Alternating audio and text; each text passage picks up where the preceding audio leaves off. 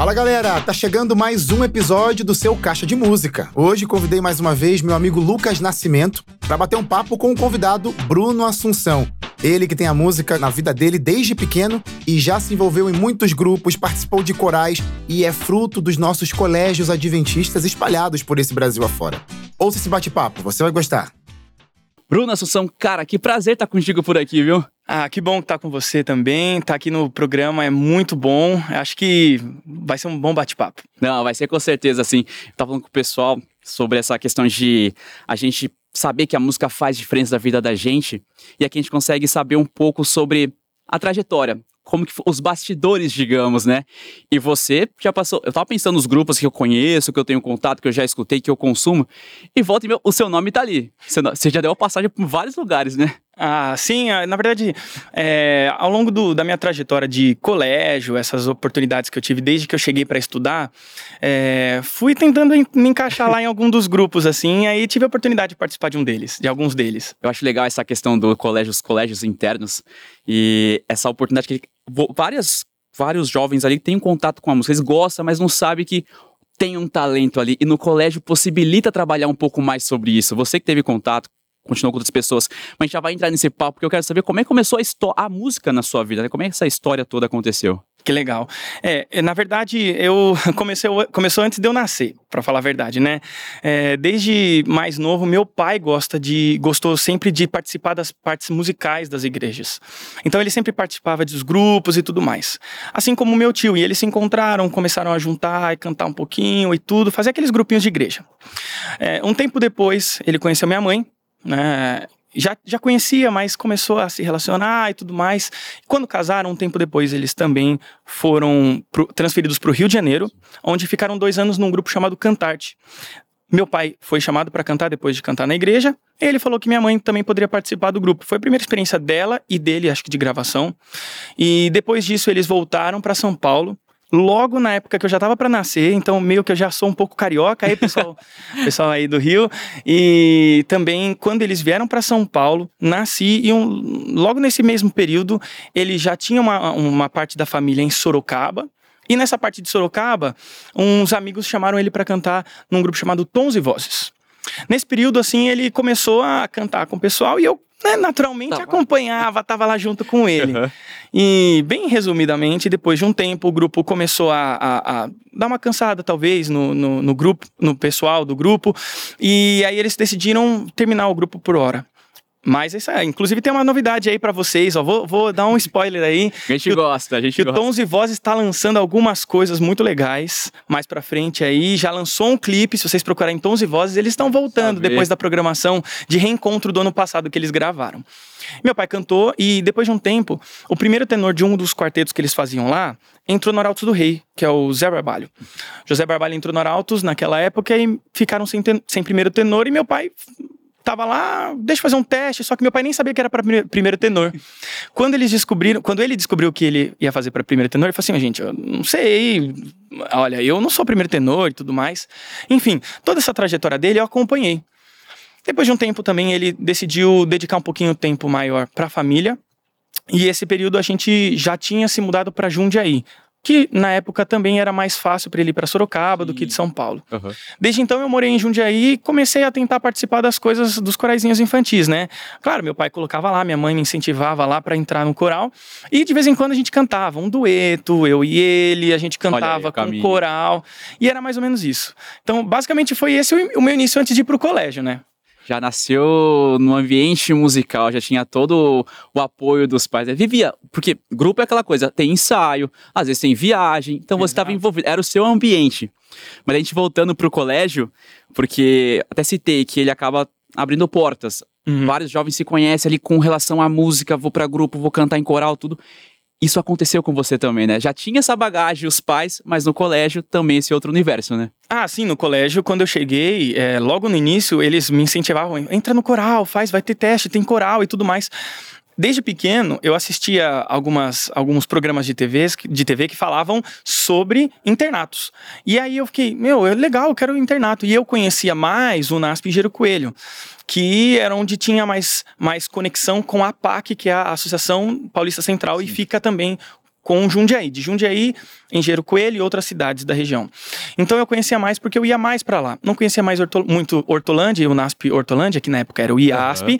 é, porque era de outra associação. Mas umas, uns amigos dos meus pais que vieram do Rio, daquele grupo, inclusive, falaram: ó, pro ensino médio, que era o que eu estava indo fazer naquele momento, é melhor talvez o NASP Hortolândia eles indicaram. Claro que era mais a visão deles. E eu realmente provei isso. Né? Para mim foi muito bom. Né? Não tive a experiência do NASP Engenheiro Coelho no ensino médio. Tive só na faculdade. Mas logo na chegada já entrei, fiz o teste para o coral e aí fui participando dos corais. E, e, nesse universo, nessa história com, com colégio, NASP ali, tem o um nome de um grupo, Luz e Rimas que eu já escutei, a gente já viu, já é, passou aqui pelo caixa, inclusive. E você tá nessa, né? Essa história começou por conta tua, né? Olha, é, teve um, essa história do Luz e Rimas é um, é um pouquinho até engraçada, porque é, ele começou já na minha faculdade, dois anos depois de eu ir para o internato. Eu fui em 2014 e 15 para o internato, em de Hortolândia. Em 2016 eu fui para o internato de Engenheiro Coelho. A história do Luz Rimas começou um pouco antes, na verdade, até em Hortolândia. Por quê? Eu comecei é, fazendo teste para o coral, aí eu passei. No, logo no início foi até engraçado uma, uma, um momento assim que eu, eu cheguei e fiz me lesionei jogando futebol tive que fazer cirurgia no primeiro ensaio do coral eu faltei e aí no segundo ensaio, ensaio. é, tinha que ser o primeiro ensaio. primeiro ensaio. E aí no segundo ensaio o que aconteceu? É, o, o maestro Sebastião Júnior, que hoje está em Engenheiro Coelho, ele falou assim, pessoal, é, eu vou agora falar uma lista de nomes, eu quero que eles fiquem no final do ensaio. Sério? Aí eu falei, não, peraí, que estranho, o que, que aconteceu? O que tá acontecendo? Tá bom, vou ficar aqui um pouquinho mais. E aí ele foi falando os nomes, nomes, nomes. Bruno Assunção. Aí eu, meu, o que, que, que eu tenho para fazer aqui? O que, que aconteceu comigo? Era para chamar para um grupo especial chamado Tom Jovem, que ele estava formando naquele ano por falta de alguns componentes que saem e tem uma rotatividade Sim. no ensino médio. Quem entra no ensino médio e sai pode ficar no período que está no ensino médio. Que hoje, inclusive, está voltando com o Otávio Alamino, né, lá em Hortolândia, está retornando as atividades para o ensino médio. Uh, a gente ficou um ano, só que nesse período a gente gravou um DVD chamado Marcados, e aí ficou um pouquinho mais devagar, voltou, começou praticamente mais pro fim do segundo semestre. Que o Sebastião saiu e veio o Guilherme, que vai tocar comigo daqui a pouquinho nas músicas. E o Guilherme começou a dirigir um grupo. E aí que começa mais ou menos a história do Luz e Rimas, vamos dizer assim.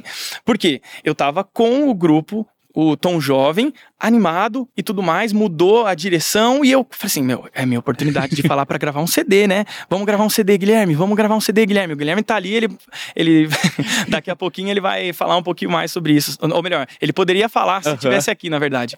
Então, é, a gente, nós começamos a correr atrás desse, de tudo para gravar o CD. É, na época ainda tinha CD, então a gente vendia Vale CD, o CD adiantado, né? Sim. E começamos a animar e foi um ano muito agitado gravamos, a gente tinha que ensaiar, gravar, ensaiar, gravar, lançamento e tudo mais. Acabou 2015, cheguei em 2016 no NASP Engenheiro Coelho, e aí eu fiz o teste pro coral. Entrei no coral. E não foi a mesma coisa que no, quando eu entrei no outro coral, quando tinha acabado de chegar num grupo, no, no Tom Jovem. Eu fiz o teste, entrei no Tom Jovem, e aí eu fiquei, coral. Fiquei com falta de grupo. Fiquei assim, né? Bateu a saudade. Bateu a saudade. Nesse momento eu falei assim: ah, não, mas eu tava com tanta vontade de um grupinho, assim, cantar num grupo, será que vai acontecer alguma coisa? O que eu posso fazer? Aí eu cheguei no maestro, que eu tinha um pouco mais de proximidade, porque ele tinha me chamado para base de um, de um CD que nós iríamos gravar, que era o CD, o primeiro CD do coral universitário Rumo ao Lar. Essa gravação, é, ou melhor, essa aproximação com ele me ajudou um pouquinho mais a ter essa facilidade de contato com ele. E eu mandei mensagem, Clênio, Clênio Abreu. Maestro Clênio Abreu, poderia me ceder alguns nomes que você achou interessante no, nos testes desse ano? E ele falou assim: olha, Bruno, tem tal. E ainda a gente mandava pelo Facebook, não tinha muito WhatsApp. Sim. Olha, vou te mandar no Facebook tal, tal. E começou a mandar um perfil de uma pessoa, entrei em contato e tal. Uma, uma pessoa, outra me respondia, outra não me respondia ou por não me conhecer, ou por não ser mais tanto do Facebook, já estava começando a aumentar o Instagram, essas coisas. Nessa, fui falando com um, fui falando com outro, fui falando com outro, até que falei assim, pessoal, é isso. Eu quero marcar um ensaio agora para essa semana, tal dia, tal horário, em tal lugar. Determinado mesmo, vamos. Determinado. Nós vamos ensaiar. E eu agora preciso pegar a música. Deixa eu tentar compor uma música aqui. Nada, não saía nada. Eu... Aí eu lembrei de uma música de um grupo lá de Hortolândia, é, do Sebastião, uh, Sebastião Júnior, e, e, eu pedi para ele, Sebastião, ó, eu tô criando um grupinho aqui, queria saber o que, que, que, você acha de eu cantar essa música, você me libera para cantar? Não tinha lançado ainda. E aí ele falou, não, tá bom, pode cantar. E essa música foi a primeira do nosso ensaio. A gente chegou, nós juntamos, até engraçado, porque Nesse primeiro ensaio, a gente foi faz... todo mundo se apresentando, ninguém... nem, nem, nem todo mundo se conhecia. Tinha uns dois ou três uhum. lá que já estavam no colégio há mais tempo. E aí, é, nesse primeiro ensaio, todo mundo se apresentou e tudo mais. E eu era o mais novo no final das contas. Era muito engraçado, porque logo no primeiro ensaio, no segundo ensaio, já comecei a falar assim: pessoal, agora já estamos no segundo ensaio, precisamos procurar um nome. É aí que veio o nome Luz e Rimas. É, vou contar, inclusive, até um detalhe interessante. O Clênio, eu também pedi músicas pro Clênio. Já em 2004, ele teve um grupo que gravou algumas músicas. Sim. Uma delas foi A Múmia Até o Fim. E aí eu falei assim, Clênio, você gravou essa música aqui em 2004? É, você tinha um grupo? Ah, eu tinha, chamado Luz e Rimas. Ah, legal, legal, beleza. Passou batido. E, e nesse, nesse, nesse ensaio que a gente conversou, falei assim, pessoal, preciso de cinco nomes aí pro, pro grupo. E aí, um nome não vinha, outro nome não vinha, outro nome não vinha, outro nome. Todos os nomes mais difíceis. Foi. É difícil de encontrar nome. Pode falar. Não, é realmente a gente vê o esforço que foi ali pensando para nascer um grupo. Hoje a gente já conhece, já esteve aqui no Caixa de Música, mas saber sobre isso, todo pensando no nome, olha, quem sabe aqui tal pessoa pode vir para cá. Ah, não, acho que não vai dar certo como que funciona, inclusive o comprometimento que é se ter um grupo, né? Quando está envolvido realmente com música. É, é muito difícil, para falar a verdade. Não é fácil. É, não é. Ah, vamos juntar uma galera e vamos ensaiar. Talvez para uma música funcione, mas quando é um projeto, um, você tem um planejamento, uma ideia, alguma coisa que traga. Uh, como eu posso dizer, traga realmente uma vontade, um senso de missão, é, é algo não só para mensagem musical, mas algo contínuo para essa missão, para continuar salvando pessoas, salvar pessoas, é muito importante a gente sempre ter isso na mente, mas também é, tem que ter um compromisso. Exato. E compromisso. conversar com pessoas que queiram ter esse compromisso. E a galera lá naquele grupo, é, eu fui entendendo que algumas pessoas tinham compromisso e algumas pessoas que não tinham compromisso, que queriam estar ali e não queriam estar ali. E também que entendiam o momento até que eu estava.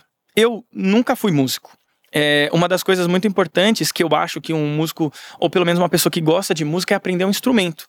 E a única coisa que eu tinha feito nesses poucos anos de música era piano. Até fiz uma longa, um longo período de, de aula, mas não, não era aquele negócio. Eu comecei a, a me importar mais com piano um pouco depois, né?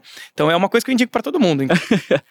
e nessa história, teve o, o grupo, e você ficou até 2018 mais ou menos por ali, né? Ele surgiu teve o um nome, surgiu realmente o um nome.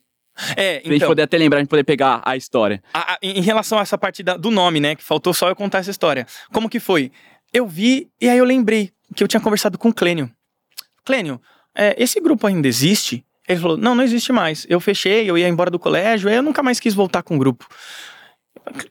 Clênio. Aí já, peraí. Será que o, o, o Luz e Rimas é, é, um nome disponível? Você disponibilizaria para mim? Aí ele, claro, pode pegar, não vou, não vou, não vou abrir mais grupo nenhum. Eu gosto do coral, tô focado no coral aqui, e era o projeto dele naquele momento. Aí eu falei assim, tá bom, então vou utilizar para o meu grupo, pode ser? Beleza. E aí, nesse momento, a gente começou a utilizar. Um, foi aí que começou o nome Luz e Rimas. Na, assim, algumas pessoas ainda dizem hoje que é uma segunda parte do Luz e Rimas. Não assim. oficialmente, né? É, o, é, um grupo e depois outro grupo, né? É o grupo do Clênio naquela época e depois o grupo que a gente estava começando a desenvolver Sim. uma coisa nova, mas que vinha do zero. Entendeu? Não era uma continuidade, ninguém foi contratado, nem nada para dar continuidade naquele projeto. Mas que pode ser utilizado como uma continuidade de um, de um projeto muito bonito. Até a gente cantava músicas deles, né? Daquela época. Agora, um outro projeto muito bonito que a gente já conhece, que é o Projetarte. Legal. E você hoje atualmente está com eles. E como é que foi chegar a fazer parte? Porque é bem conhecido. Inclusive, a gente pode até relembrar algo super legal aconteceu com Nova Voz, uma parceria super legal. Foi. Pode até citar isso aqui que foi muito bonito. Ah, legal. É. O, o Projetarte é um grupo que tem muitos anos de experiência e de existência, né? Gravaram vários CDs. E em 2022, eu já tinha saído de, do Tom de Vida, que eu participei do Tom de Vida depois de tudo isso. E aí eu tinha mais ou menos um ano fora. Aí tinha com vários acontecimentos na minha vida, aconteceu, eu falei assim, Deus, olha, sabe, acho que tá na hora de eu voltar a cantar. Eu queria muito voltar a cantar. E uma noite assim que eu tava meio triste, meio mal, eu falei assim, Deus, sei lá, conduz para mim a, a, o que você quer para mim. Sei lá, Deus, eu não sei.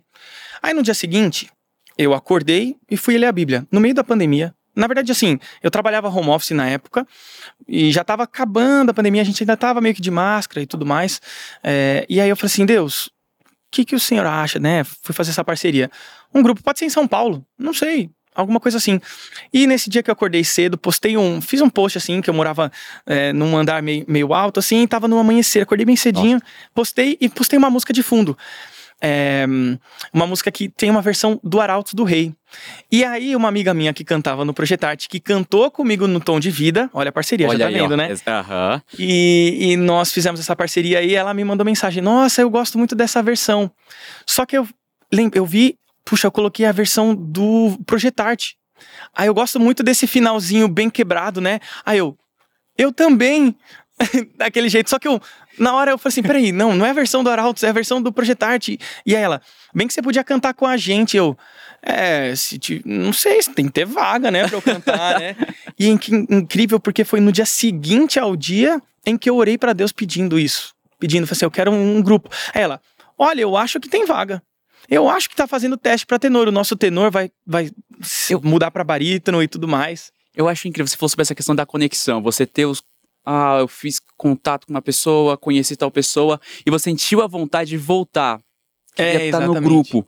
Porque o que fez diferença na sua vida, ao longo de tudo que você já trabalhou com música, e você sentia a vontade de estar perto disso, de mostrar para outras pessoas, compartilhar isso para outras pessoas. E até a gente está caminhando para o final da nossa conversa, isso você sentiu diferença na sua vida? Fez diferença para você primeiramente, antes de tudo, antes de você chegar em outras pessoas, poder cantar, viajar, seja em grupo, quarteto, lá no comecinho, nos ensaios com seus pais, mas você percebeu a diferença e sentiu a necessidade de poder continuar, ter esse contato e poder compartilhar.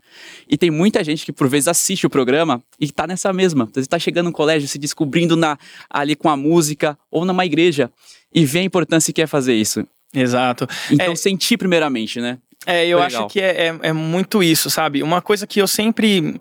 É, eu gostava muito de cantar nos grupos quando eu cantei no, no, no, no colégio. E sempre, desde que eu entrei no primeiro grupo, é, eu nunca fui de ah, o Bruno tem que cantar, eu tenho que cantar em algum lugar. Uhum. Não, eu sempre gostei de estar com o pessoal.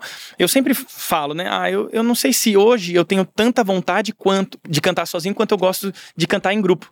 De chegar numa igreja, às vezes estar um pouco sozinho, eu gosto de estar com o pessoal. E desde família, o colégio se torna uma família, sabe? O Projetarte hoje para mim é exatamente isso. É a família, é por isso que eu tô ainda no Projetarte. Eu sinto que é, é Inclusive, eu sinto hoje que é o grupo de todos mais maduro também, uhum. mas também mais acolhedor que eu já participei. Então, isso, no momento que eu tava e até hoje, me faz, me traz um prazer de cantar muito grande. E a gente percebe, eu tava aqui lendo a sua história, conhecendo um pouco mais você, contando aqui pra gente, e a gente percebe que a música, ela é diferente, primeiramente, para você.